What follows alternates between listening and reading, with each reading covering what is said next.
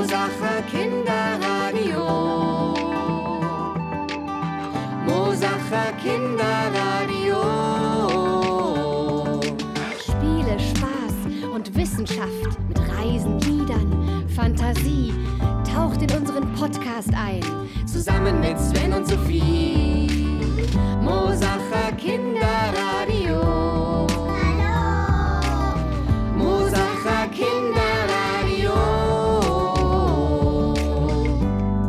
Mosach für München. Hallo, liebe Kinder. Heute gibt's wieder eine neue Folge vom Mosacher Kinderradio mit einem Experiment von Bernhard. Es geht um Wasser, Äpfel und Birnen.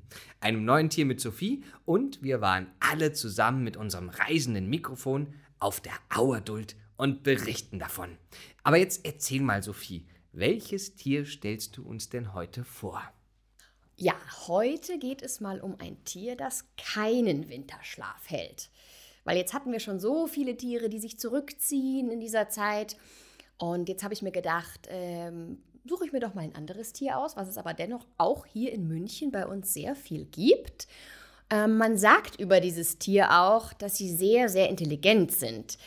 Daher kommt zum Beispiel auch die Redewendung schlau wie ein. Na?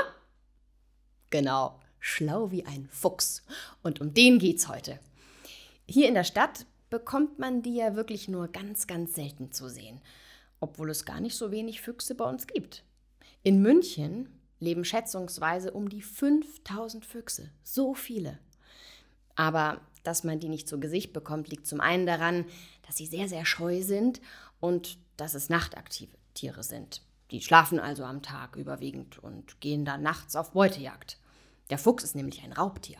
Ja, am liebsten mag er zum Beispiel Mäuse, Vögel, Kaninchen, aber er isst auch mal Insekten oder auch Früchte. Jagen muss er natürlich auch im Winter und dafür bekommt er ein richtig schönes, dickes Winterfell, damit er nicht friert. Ihr kennt sicher alle die Bilder von diesem rotbräunlichen Fell. Deshalb heißt der Fuchs hierzulande auch Rotfuchs. Und er hat richtig, richtig gute Ohren. Zum Beispiel kann er eine Maus aus 100 Meter Entfernung quieken hören. Toll, oder? Ein Grund, warum der Fuchs keinen Winterschlaf hält, ist auch, dass im Januar und Februar seine Paarungszeit ist. Also da macht er sich auf die Suche nach einem Weibchen oder Männchen. Ähm, denn normalerweise, das ganze übrige Jahr, ist er eigentlich ein Einzelgänger. Und nur in diesen Monaten finden sich Fuchs und Füchsin zusammen. Naja, und wenn es gut läuft, gibt es im Frühjahr dann Fuchsbabys. Das, hey, Bernhard, was machst du denn da für einen Lärm? Hör doch denn mal. hier los? Ach so. Ach, Bernhard bereitet gerade sein Experiment vor. Na, dann wollen wir nicht stören. Oh ja. Ähm, viel Spaß mit Bernhard.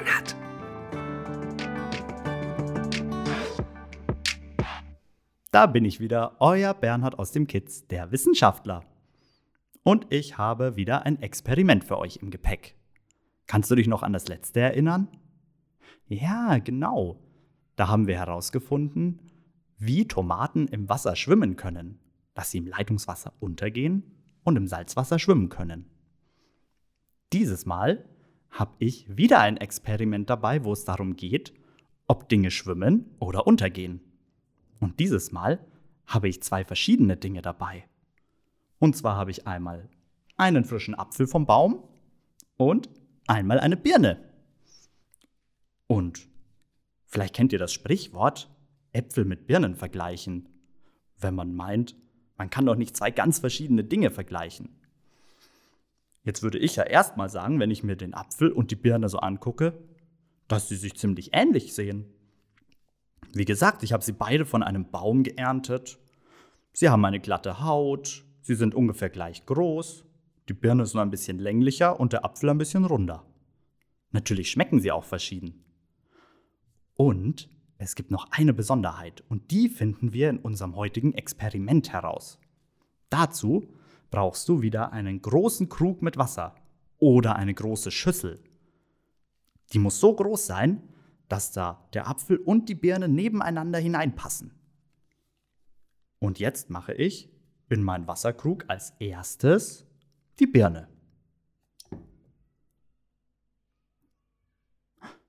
Sie ist untergegangen. Na gut. Und jetzt schauen wir, was der Apfel macht. Hey, der Apfel schwimmt oben. Da guckt sogar fast die Hälfte noch aus dem Wasser heraus. Ja, wie gibt's denn sowas? Die sehen doch fast gleich aus. Das ist verrückt, oder? Also passt auf. Hm, woran könnte es jetzt liegen? Was meint ihr ist wohl, wenn ich. Hm, vielleicht liegt es ja an der Form, dass die Birne so ein bisschen länglich ist und der Apfel ganz rund. Wir schneiden mal ein Stück heraus.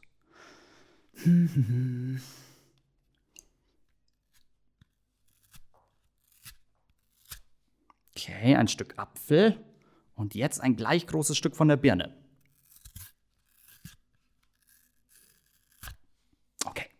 Und jetzt gucken wir wieder. Können sie schwimmen? Die Birne? Hm, geht immer noch unter. Und das Apfelstück? Schwimmt. Na sowas. Obwohl die Stücke jetzt gleich aussehen. Verrückt, oder? Und jetzt erkläre ich dir, warum das so ist. Und zwar liegt es daran, dass die Birne ein klein wenig schwerer ist als der Apfel. Und zwar ein gleich großes Stück davon. Man sagt auch Dichte dazu, also ob ein Gegenstand mehr oder weniger dicht ist. Und wenn der Gegenstand also schwerer ist als das Wasser, dann geht er unter, so wie die Birne. Und wenn der Gegenstand etwas leichter ist als das Wasser, dann schwimmt er oben. Und das ist so beim Apfel.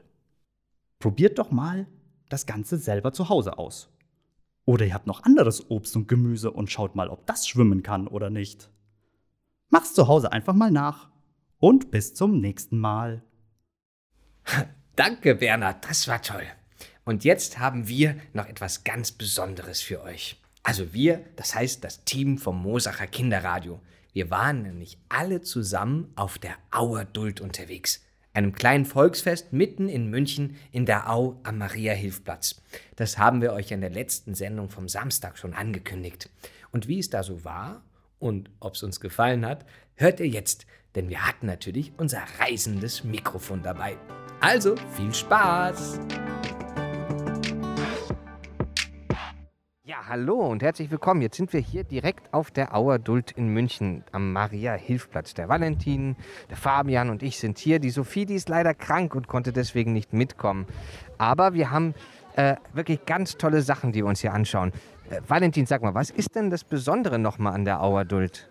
Naja, das Besondere ist, dass es einerseits ein Markt ist und andererseits auch ein kleines Volksfest. Also man kann durchaus was kaufen zum Anziehen, irgendwelche Körbe, irgendwelche Geschirr, Porzellansachen. Aber eben kann man auch ein bisschen Riesenrad fahren oder auch was Schönes trinken und essen. Ah, da bin ich mal gespannt, was wir hier alles entdecken werden. Haha, kommt mit! Also wir laufen hier gerade über den Platz und es gibt wirklich ganz viele Sachen, die man kaufen kann. Es gibt Hüte, es gibt Holzwaren, ich habe sogar so ein tolles Holzspielzeug vorhin gesehen, so ein Puzzle, was man rausnehmen kann und das ist ganz, ganz selbstgemacht gewesen. Boah, das ist ja cool. Nicht vom Fließband. Boah, das ist ja richtig, richtig cool. Ja, hier gibt es auch ganz so Gläser. Man kann echt wie, wie ein kleiner, wie ein großer Flohmarkt, nur mit irgendwie exquisiteren und schöneren Dingen. Ah, die Karl-Valentin-Gasse. Ah, hier gibt es ganz viel Tolles zu kaufen, auch von Karl Valentin. Ah, erinnert ihr euch? Da hatten der Andreas Bittel und die Anna damals was vorgelesen draus. Und jetzt gibt es hier sogar schon Sachen für den Nikolaus. Oh ja, bald ist Weihnachten. Und wenn man dann mal im Kalten sitzt, kann man hier ganz tolle Bücher kaufen. Wahnsinn. Das finde ich klasse. Oh, hier gibt es sogar einen Stand mit bayerischen Antiquitäten. Sogar einen Ankaufsstand. Was meinst du, Fabian? Sollten wir da was holen oder ist das eher ein bisschen überflüssig? Das ist doch eine super Sache. Da kann man gebrauchte Sachen nochmal einen neuen Zweck im Leben geben und das nochmal ankaufen für sich selber. Man muss sich nichts neu kaufen. Das ist nachhaltig und eine gute Sache. Super. Aber ob ich es wirklich brauche, weiß ich auch nicht. und so hört es sich an, wenn man bei den Attraktionen angekommen ist. Lauscht mal rein.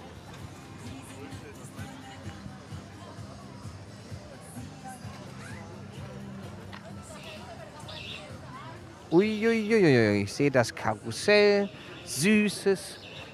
Wow, und einen Hoffotografen. Okay. So, jetzt bin ich hier mal reingegangen in den Hoffotografen und habe die Cornelia bei mir, der Valentin und ich. Und wir lassen uns jetzt anziehen. Was, was, was hast du denn hier alles für uns zum Anziehen? Ja, also wir haben ganz verschiedene Kostüme. Das sind aber alte Kostüme. Also es ist die Zeit vor 100 Jahren. Und da kann man sich verschiedene Sachen aussuchen. Der Valentin kann sich jetzt hier an unserer Fotowand mal das anschauen. Der kann zum Beispiel ein feiner Herr sein mit Frack und Zylinder. Oder er kann als Jäger gehen. Er kann auch als Polizist gehen mit einer Pickelhaube. Oder als Kapitän. Oder als Skifahrer. Er kann auch eine Expedition in die Tropen machen. Und da muss der Valentin sich jetzt entscheiden. Uiuiuiui. Ich glaube, ich nehme den Polizisten. Dann nehme ich äh, den Jäger. Okay. Gut, dann, ähm, lieber Valentin, bitte ziehst du mal deine Schuhe aus. Und das mache ich jetzt auch mal. Also, wir ziehen uns schnell um und dann geht's gleich weiter. So, und hier ist jetzt der Nick und der sucht gerade die Kostüme raus. Was hast du denn da? Oh, wir haben eine ganze Menge an Kostümen. Der Herr gerade will eine Polizeiuniform. Die habe ich ihm gerade rausgesucht mit äh, Schulterkappen. Ist alles hinten aufgeschnitten, sodass man da einfach hineinschlupfen kann. Haha. Und dann wird das hinten zugebunden, weil von hinten sieht man es ja nicht. Man darf damit nur nicht rausgehen. Das sieht ein bisschen komisch aus. Ich verstehe. Also, das sind extra Kostüme, die gemacht sind, nicht zum Rausgehen oder woanders hingehen, sondern nur zum Anziehen, dass man dann die Fotos machen kann. Richtig, Cornelia? Genau. Genau, das wäre sehr lustig, wenn man so rumlaufen würde. Wir sagen immer, man muss so, also sie so anziehen, als wäre das ein Malkittel, also Arme nach vorne. Oder bei den Erwachsenen sagen wir auch wie eine Zwangsjacke. Ja, eine Zwangsjacke. Na, so sieht es zum Glück nicht aus. Ach, ich bin gespannt. Oh, jetzt kriege ich gleich mein Kostüm.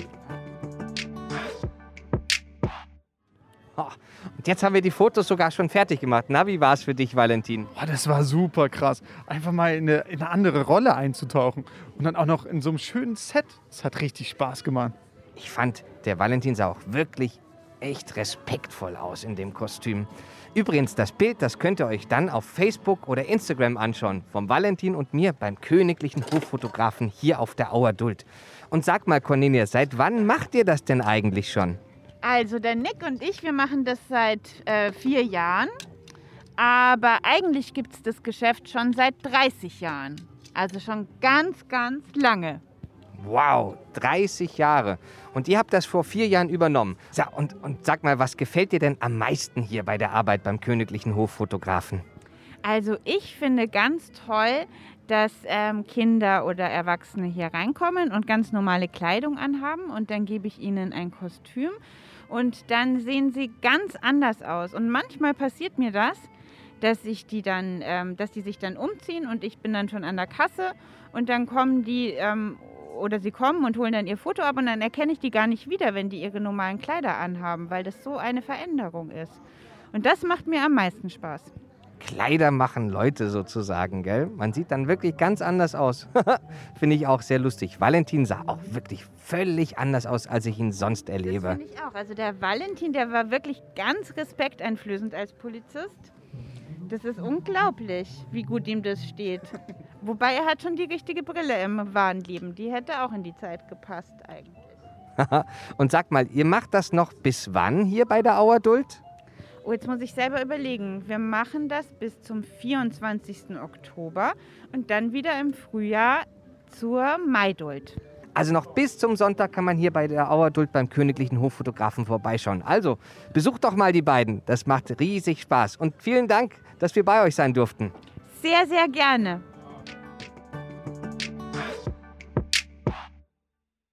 In der nächsten Folge, liebe Kinder, da macht Sophie mit dem reisenden Mikro im Gepäck einen Ausflug in die Berge.